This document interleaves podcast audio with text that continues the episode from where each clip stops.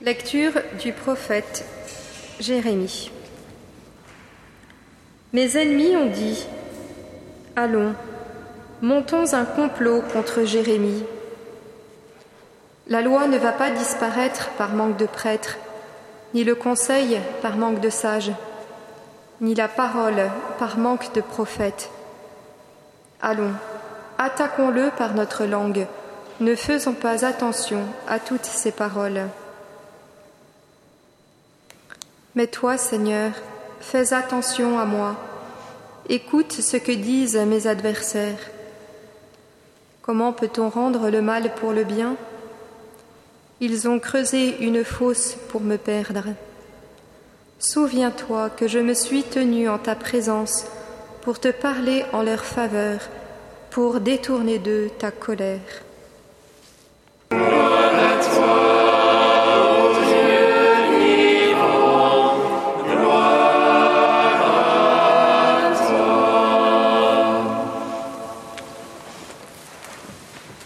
Tais-toi.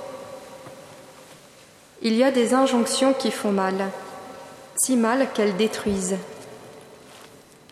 Imaginons un instant la souffrance d'un orateur, d'un professeur, d'un prédicateur, lorsqu'il n'est pas pris au sérieux, lorsque ses auditeurs n'accordent aucune valeur à ce qu'il dit, voire le discréditent. Que dire alors de la douleur de Jérémie dont la vocation est intimement reliée à la parole, à la proclamation de la parole de Dieu. L'appel de Dieu a fait de lui un prophète. À Jérémie qui résiste, Ah Seigneur, je ne sais pas parler, je suis un enfant, le Seigneur étend la main sur lui et lui dit, Voici que j'ai placé mes, mes paroles en ta bouche. C'est l'expérience fondatrice d'un contact intime avec la parole de Dieu. Expérience qui se prolongera tout au long de sa vie. C'était comme un feu dévorant enfermé dans mes os, décrit-il. Ou encore, quand tes paroles se présentaient, je les dévorais. Ta parole était mon ravissement et l'allégresse de mon cœur. Sa vie, sa vocation, sa personne est si intimement liée à la parole qu'elle ne le laisse pas en paix. Mes entrailles, mes entrailles, que je souffre, mon cœur s'agite en moi, je ne puis me taire. Parce que la parole de Dieu est la raison d'être de Jérémie, elle est d'autant plus cause de souffrance.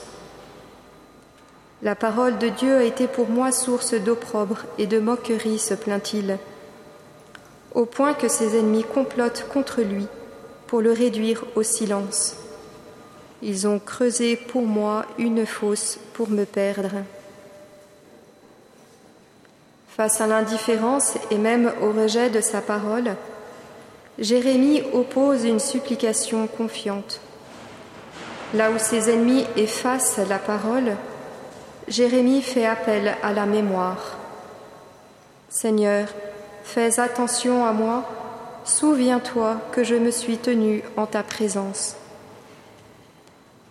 C'est dans le souvenir confiant de cette alliance que Jérémie se réfugie et puise du réconfort.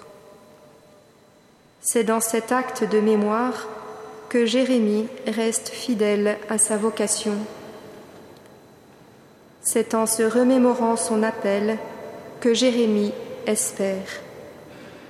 Car Dieu veille sur sa parole pour l'accomplir.